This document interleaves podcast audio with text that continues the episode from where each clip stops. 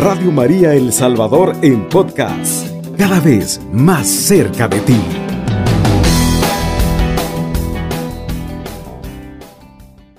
Con ustedes, el Padre Mauricio Sarabia, como ya nos anunciaron nuestro querido Héctor de Cabina, y estamos acá nuevamente para compartir un tema de interés pastoral, humano, familiar, social, como es la formación, el papel y la misión de los laicos.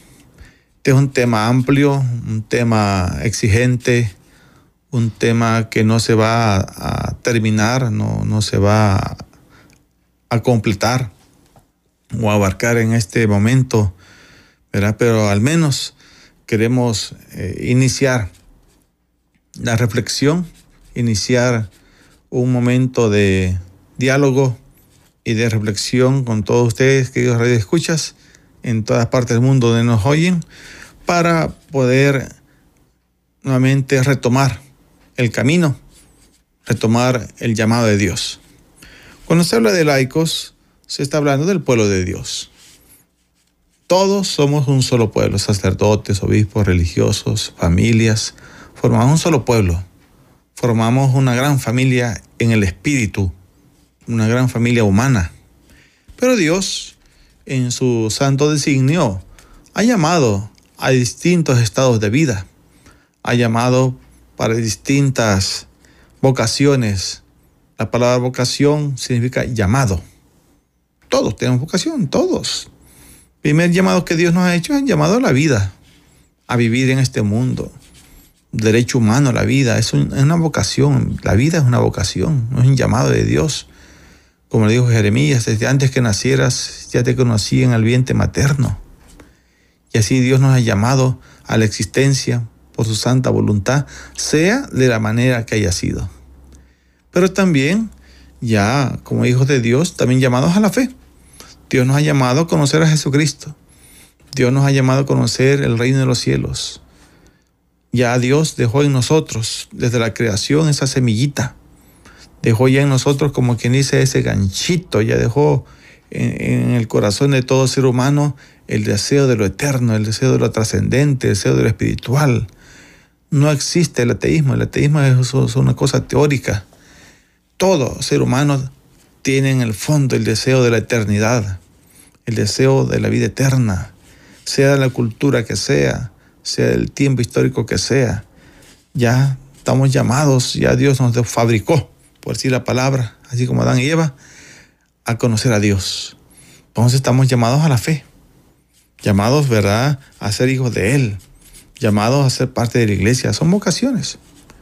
Ahora bien, toda todo ser humano nace en una familia. Todo ser humano nace en el seno de uno, o debería nacer en el seno de un hogar. Entonces, el llamado a la familia. Y dentro de la familia, pues Dios, en su voluntad, pondrá en el corazón, en la mente, en el discernimiento de cada persona para que lo quiere, para que lo necesita, para que lo busca. Y ahí donde surge la diversidad de los dones, de los carismas.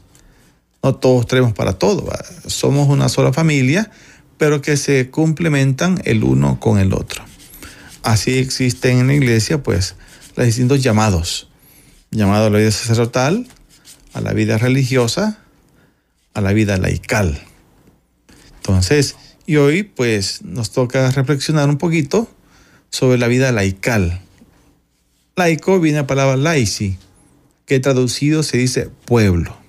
Entonces laico es el pueblo de Dios. También se le llama seglar. Seglar viene de la palabra siglo, que significa el que vive en la historia, el que vive en el tiempo. Canónicamente hablando, laico es aquel que no ha recibido las sagradas órdenes o que no está vinculado por voto solemne a un instituto religioso. Laico, hermanos, somos todos los que nacemos en sus casas, tienen su hogar, su trabajo, su estudio, sus labores diarias, los que hacemos el día a día, que, tiene las tareas de, la casa, del oficio, eh, de las tareas de la empresa, de la oficina, del negocio, de, la política, de la economía. O sea, laico es todo el pueblo de Dios diseminado por todo el mundo, que vive en el día a día, que vive, ¿verdad?, bajo las circunstancias sociales, históricas de cada momento. Ahora, con su propio estilo de vida, con su característica. Los que somos sacerdotes tenemos también nuestros retos. Tenemos nuestra área donde Dios nos ha puesto que guiar al pueblo, dedicarnos a la parte más espiritual, de lo religioso, a la guía de la comunidad con nuestra vida, nuestro testimonio. Los religiosos, con su vida comunitaria, con su carisma propio de su fundador, hacen su parte.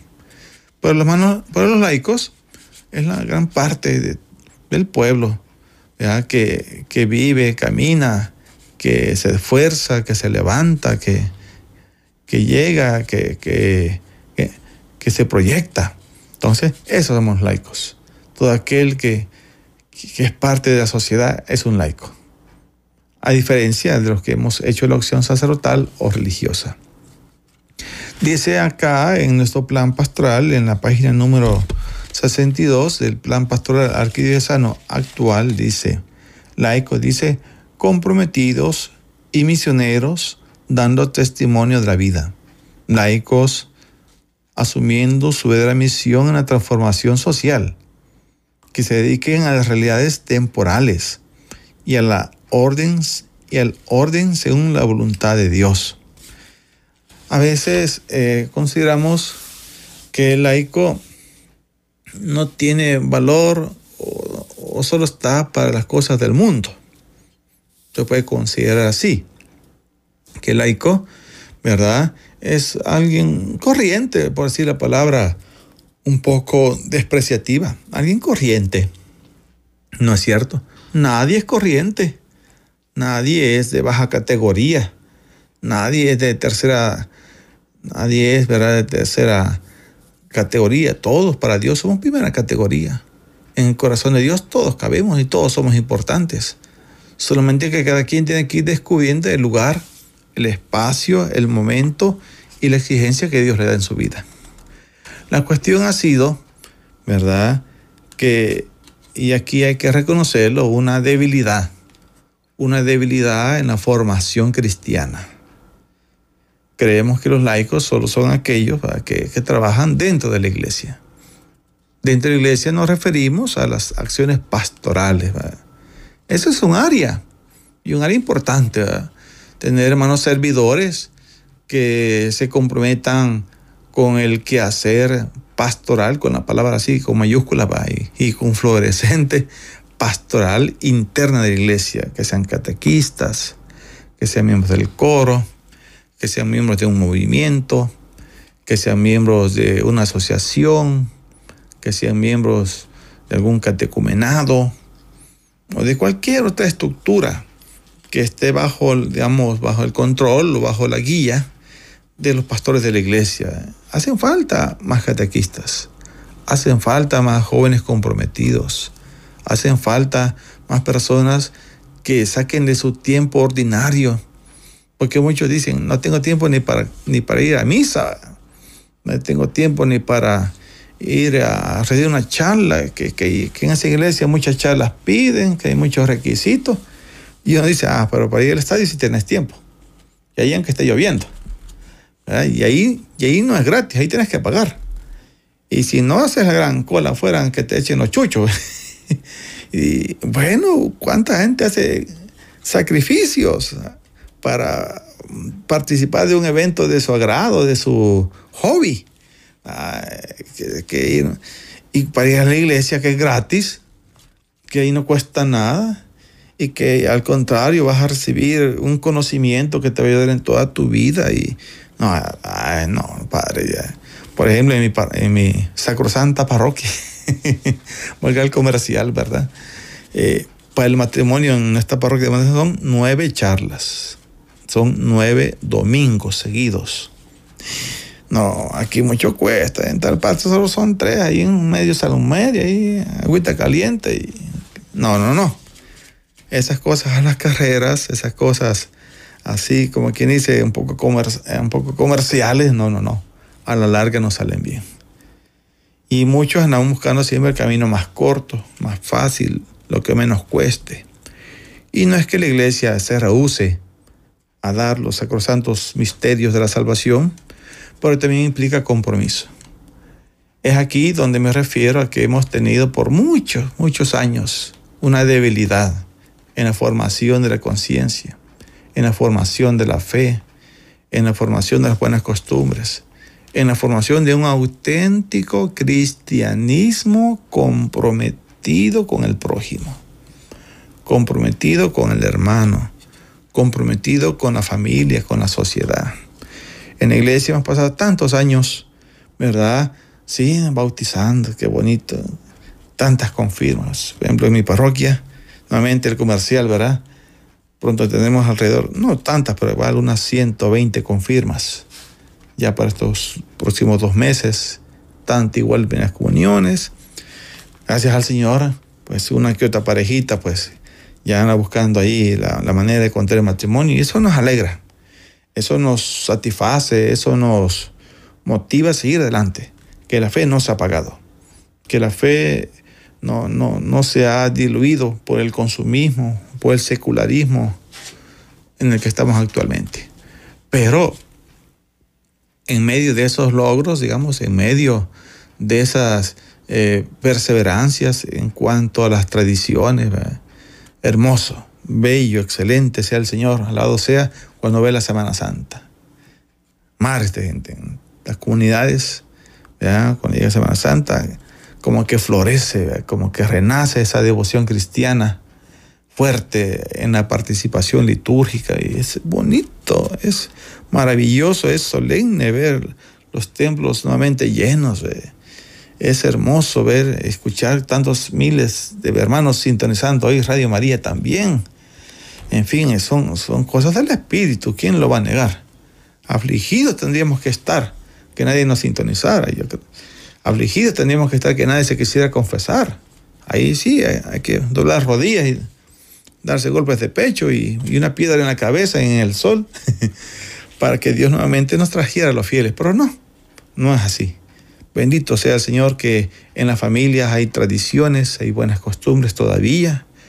Hay familias comprometidas que transmiten la fe a sus hijos. Hay parroquias realmente misioneras que llevan constantemente el Evangelio, la palabra, a través de distintas actividades, a través de distintos métodos, a todas las personas. Y eso nos llena de gran satisfacción, nos llena de gran gozo. Así que este primer momento que hemos tomado este primer espacio es para exaltar, este momento para valorar todo lo bueno que los laicos comprometidos dentro de estas comunidades parroquiales y en distintas expresiones pastorales tenemos. Vamos pues a continuar con nuestro tema al retorno de la primera pausa. Por favor, síguenos sintonizando. Radio María El Salvador, 107.3 FM, 24 horas.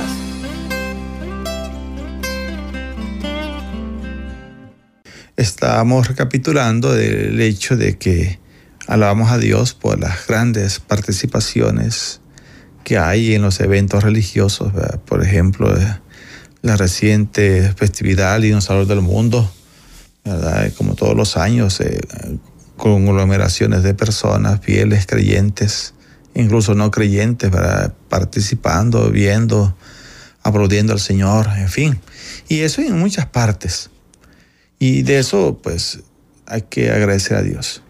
Más, aquí viene el, punto que nos interesa en esta reflexión de este día, hasta dónde esta religiosidad, hasta dónde este acercamiento a la palabra, a los sacramentos, a la vida, a la vida religiosa, a la vida de las costumbres, de las tradiciones bonitas que tenemos, van creando conciencia cristiana, van creando un carácter de compromiso, de seguimiento radical de Jesús. Hasta dónde estas asistencias, ¿verdad? Realmente son efectivas, son realmente elementos no solamente de una paz interior, no solamente de una tranquilidad de nuestro ser, no solamente el hecho de buscar nuestras propias realidades a las cuales tenemos derecho, es pedir por nuestra salud, pedir por nuestras necesidades, pedir por nuestras eh, enfermedades, etc. Pero hasta dónde se va formando una conciencia misionera, una conciencia de entrega, una conciencia de, de martirio, por así decirlo. Tenemos y estamos, podemos caer o estamos cayendo, o ya caímos, por así decirlo, solamente en una realidad religiosa. ¿verdad? Pero que a la larga no, no se le ve el fruto en la conversión, en la conversión personal y en la conversión social. Ha dicho el Papa Pablo VI en su excelente encíclica Evangelii Nuntiandi que el Evangelio y los cristianos, y el mismo Jesús lo dijo, tenemos que transformar el mundo. Tienen que ser sal, tienen que ser luz en la oscuridad, tienen que dar sabor al mundo. Dijo Jesús el apóstol, he venido a traer fuego a la tierra y como quisiera que estuviera ya ardiendo. Es aquí donde nosotros los que formamos las conciencias, los que formamos a los laicos, los que damos las charlas prebautismales, los que cantamos alabanzas, los que hacemos retiros, los que damos crecimientos, etcétera, también tenemos que entrar en la jugada. No podemos solamente quedarnos contentos con esa asistencia, esas asistencias hermosas, con esas asistencias maravillosas, sino realmente ir creando el carácter del compromiso de fe en el mundo. El laico está para ser sal y luz en el mundo. Y con su palabra, con su testimonio y transformar este mundo, esta realidad. Porque el laico está presente en todas las estructuras históricas, temporales, en la política, en la economía, en lo cultural, en lo deportivo, eh, en las distintas áreas profesionales, ingenierías, doctorados, escuelas. Está metido en todas las estructuras del Estado, en lo privado, en lo social. Pero muchas veces es ahí donde fallamos. Fallamos en la formación. Muchos bautizados nuestro país, como tantos otros países, nos calificamos, entre comillas, cristianos, seguidores de Jesús, seguidores del Señor, seamos católicos o no seamos católicos.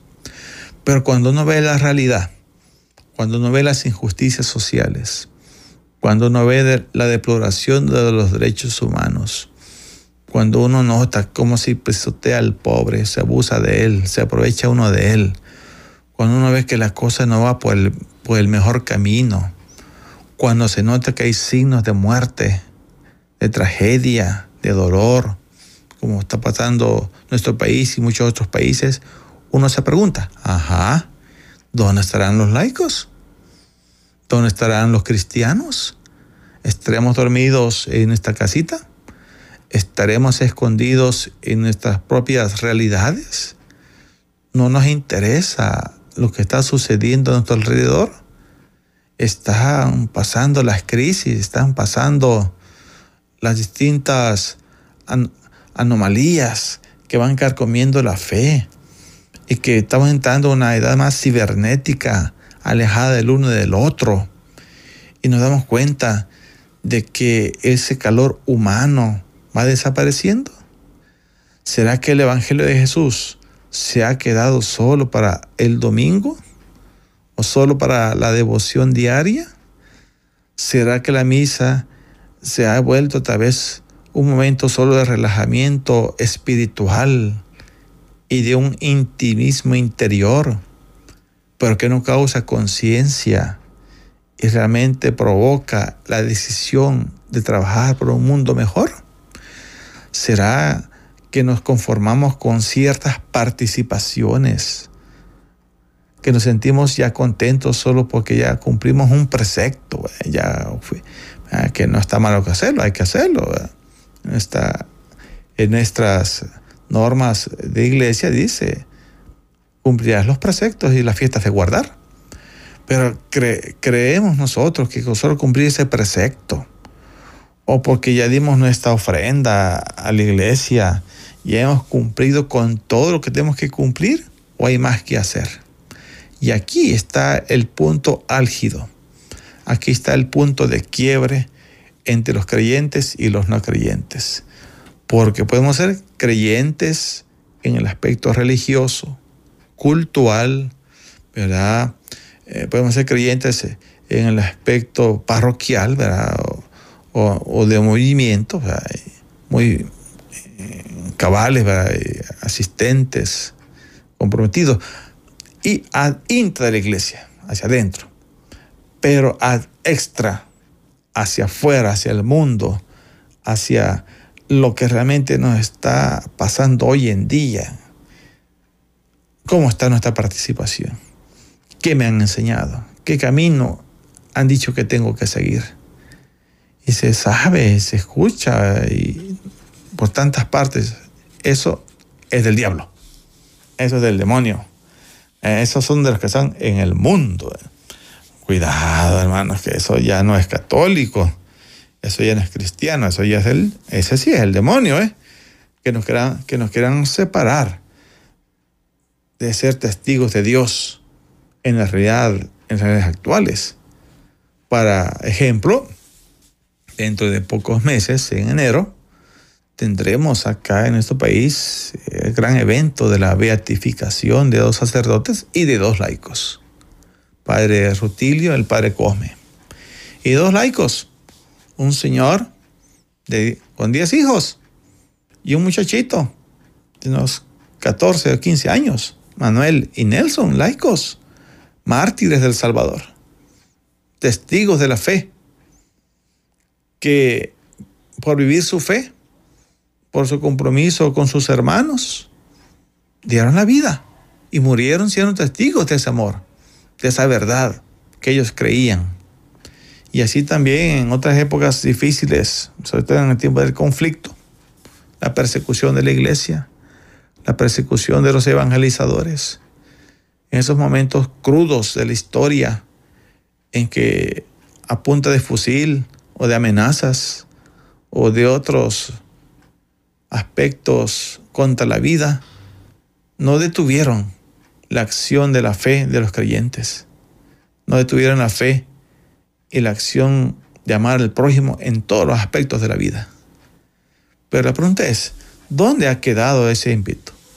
¿Dónde ha quedado ese compromiso? ¿Dónde ha quedado ese deseo de salir y decir esto no es correcto, esto no es de Dios, esto va en contra de los mandamientos, esto va en contra de los derechos de todos. Y al revés, promover, exaltar, motivar, eh, enseñar esos valores, esas actitudes, esos elementos que nos hacen decir, este se está jugando su vida por algo que vale la pena.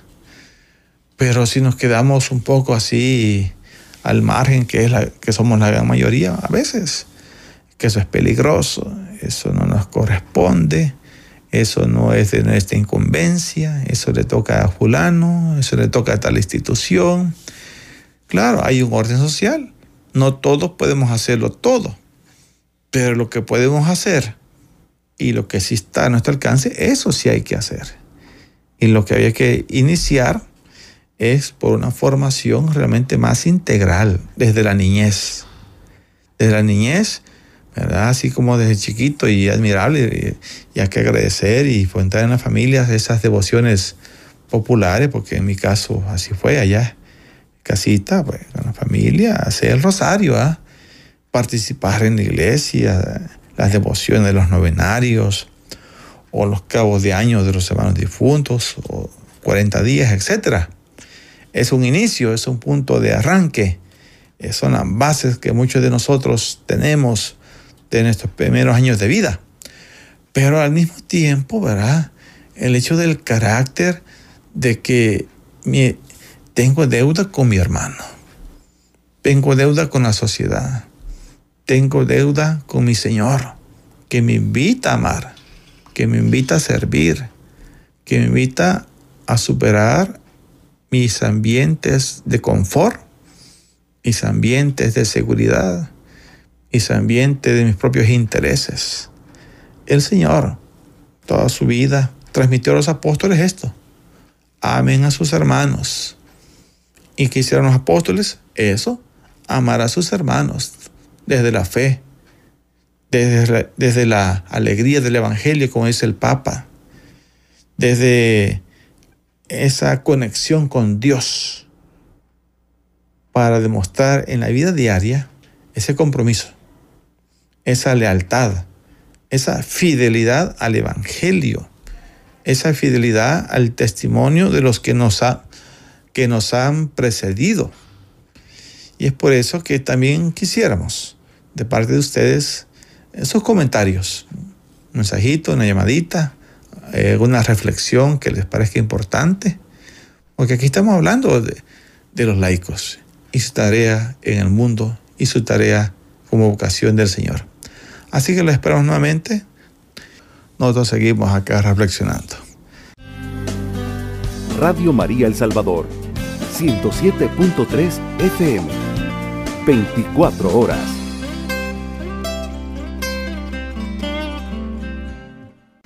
Nuevamente el tema de los laicos.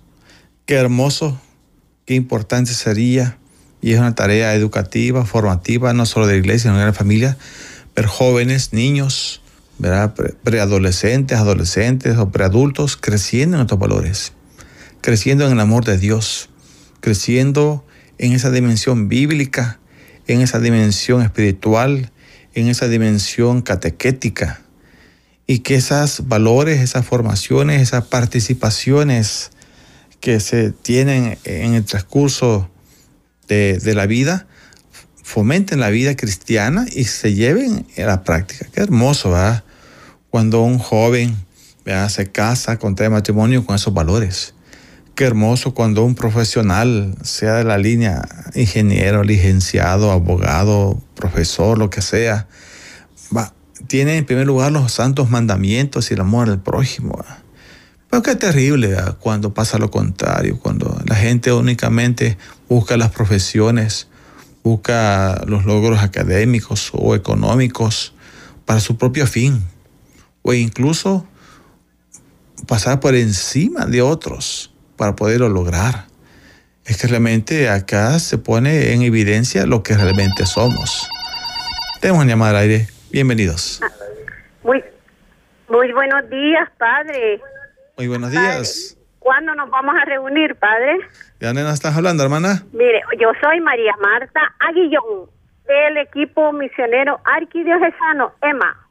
Ah, Sí, mucho gusto, hermana. Padre Estefan, yo creo, no sé si todavía me conocerá usted, pero bueno, óigame, si mi pregunta es que hay diferencia hay entre eh, eh, agente pastoral y laico.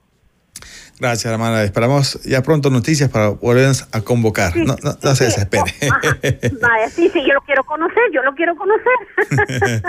Vaya, pues padre, sí, eso es mi pregunta hoy. Bueno, Vaya, gracias. Pues, pase buen día y bendiciones. Oye, padre. Para ti también y tu familia.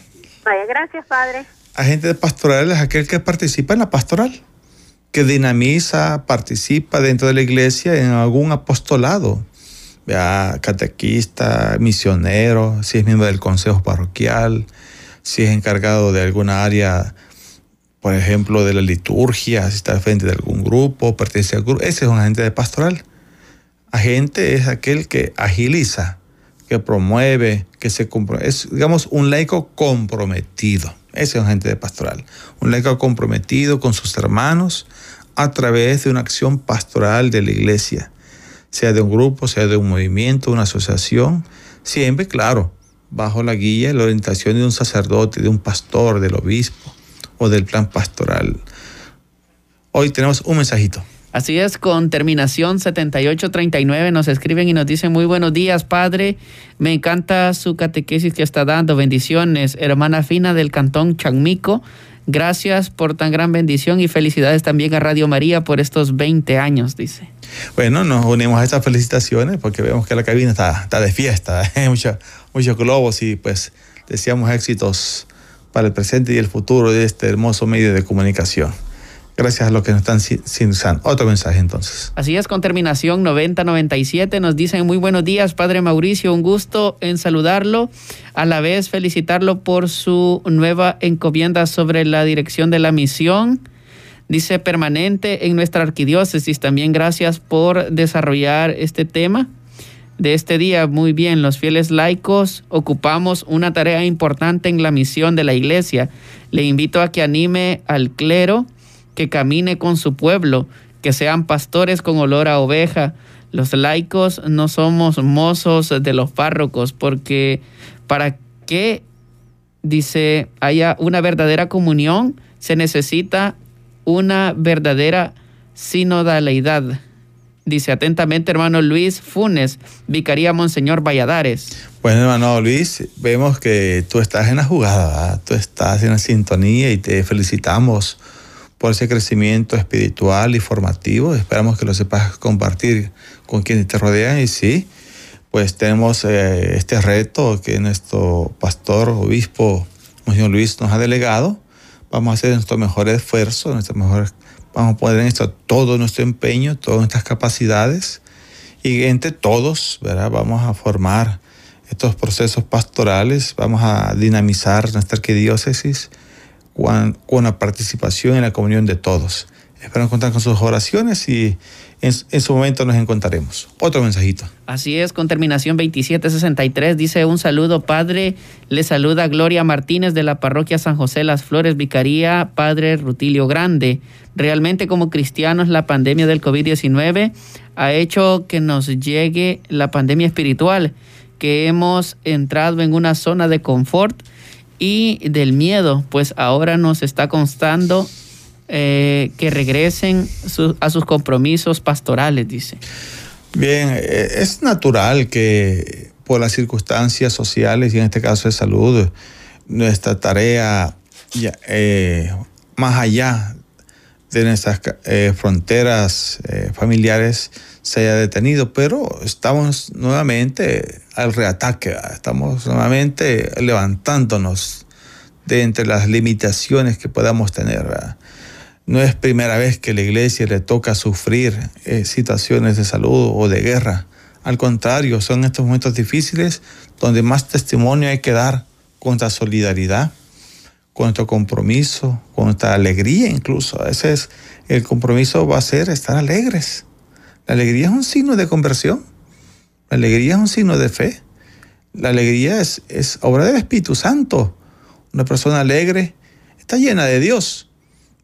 Ese, ese optimismo que nos debe de caracterizar, que nos debe de impulsar, debe estar presente. Muy contrario en aquellos que se sienten ya derrotados, que creen que todo está muerto, que creen que ya todo por gusto, esto no se arregla, es de más la violencia, es de más la, cuestión pandilleril, que tantos corruptos, que eso solo son gente de allá arriba. No, hombre, hermano, si así, así, pensamos, creo que vamos a seguir en la desgracia. No, tenemos que levantar la cabeza, tenemos que resurgir de en medio de las cenizas, tenemos que retomar la fuerza de la fe. Y aquí hay que combinar, ¿verdad? Tanto el aspecto interior con el aspecto sacramental y el aspecto social. No se puede ser sal, no se puede ser luz en el mundo sin encuentro con Cristo. Lo primero es estar con Él, estar con Jesús, de rodillas ante Él, ante el Santísimo, o con el rosario en la mano ante María.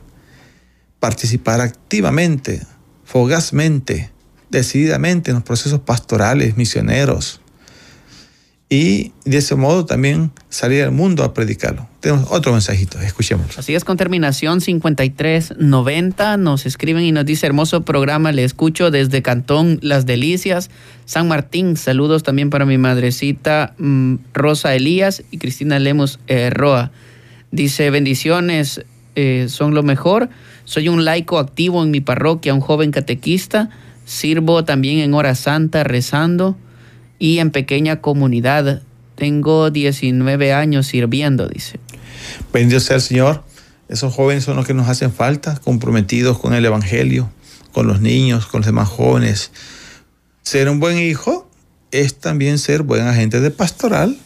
La primera pastoral es la que se hace en casa, es la que se hace, ¿verdad?, con los de uno mismo. O sea, el, no van a ser como decía mi abuelita, cuando decía que vos sos candil de la calle, oscuridad de tu casa, y eso no se vale. El primer lugar de misión, el primer lugar de testimonio es la familia de cada quien. Es ahí donde hay que ser generosos, es ahí donde hay que pedir perdón, es ahí donde hay que fomentar la espiritualidad, es ahí donde deben crecer los valores y las distintas vocaciones al servicio de la sociedad. Por eso es importante que el laicado pues no se reduzca.